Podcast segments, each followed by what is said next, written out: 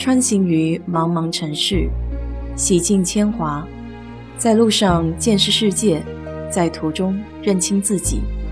我是 DJ 水色淡子，在这里给你分享美国的文化生活。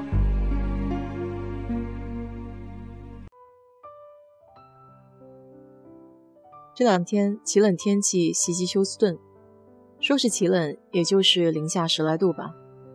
但对于常年不见雪的休斯顿来说，可是如临大敌。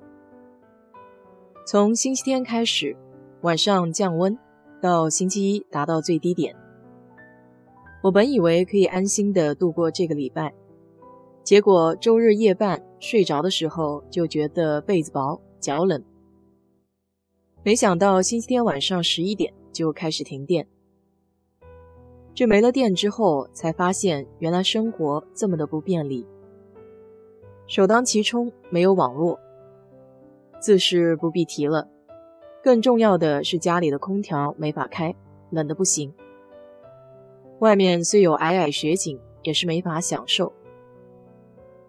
以前看房子的时候还嘲笑休斯顿人家的房子还有壁炉，今天一看，原来还是很有必要的。家里的壁炉我从来没有用过，幸好还有烧烤剩下的半袋煤炭，以及公司当时发的酒精洗手液。壁炉里面有几节木头，我先是点了指头在木头底下，每次点着后，很快火就灭了。再去摸摸那几节木头，原来都是假的，可能那些都只是前面主人放在壁炉里石头做的木头装饰而已。赶紧拿出来了之后，在架子上铺上了一层煤炭，先用指头在下面点着了火。我不断用酒精浇，让火旺起来。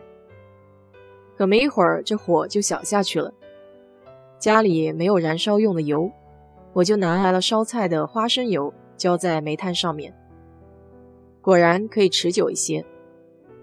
慢慢的，下层的煤炭开始燃着，出现了灰红色的火星。再在上面铺了一层新的煤炭，这半包可以坚持一个小时。想想平时还让除草的老莫把锯好的树都抬走扔了，真是考虑不够长远。现在要是能有几节木头的话，该有多好啊！没有了网络，自然也是没法上班的。早上同事发来消息问我的情况。说是会向老板汇报休斯顿大面积停电了，今天估计也无法上班。要是有电的话，我倒是乐得享受这个被动的假期。水龙头昨晚我也用布包了起来，还特意留着滴水，因为怕被冻住。烧饭的气还有，就是打火的话需要火柴或是单独的点火器。因为炉子上的打火装置是用电的，手忙脚乱地检查过家里一圈，点起壁炉之后，才慢慢静下心来观赏这屋外难有的景色。外面的雪倒是不大，稀稀拉拉的飘一点，地上的积雪也没有那么深，薄薄的一层。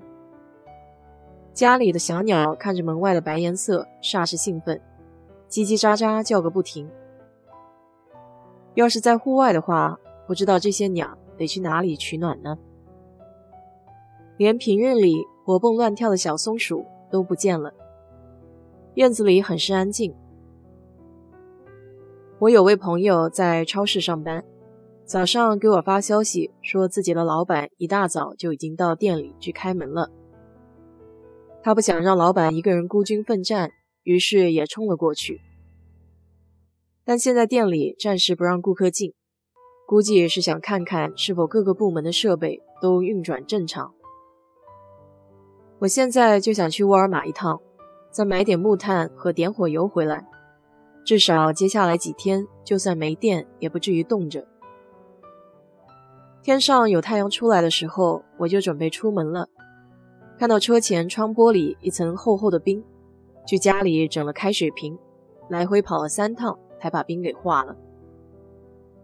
路上几乎没有什么车，偶尔看到几辆车，一只手也就可以数得过来。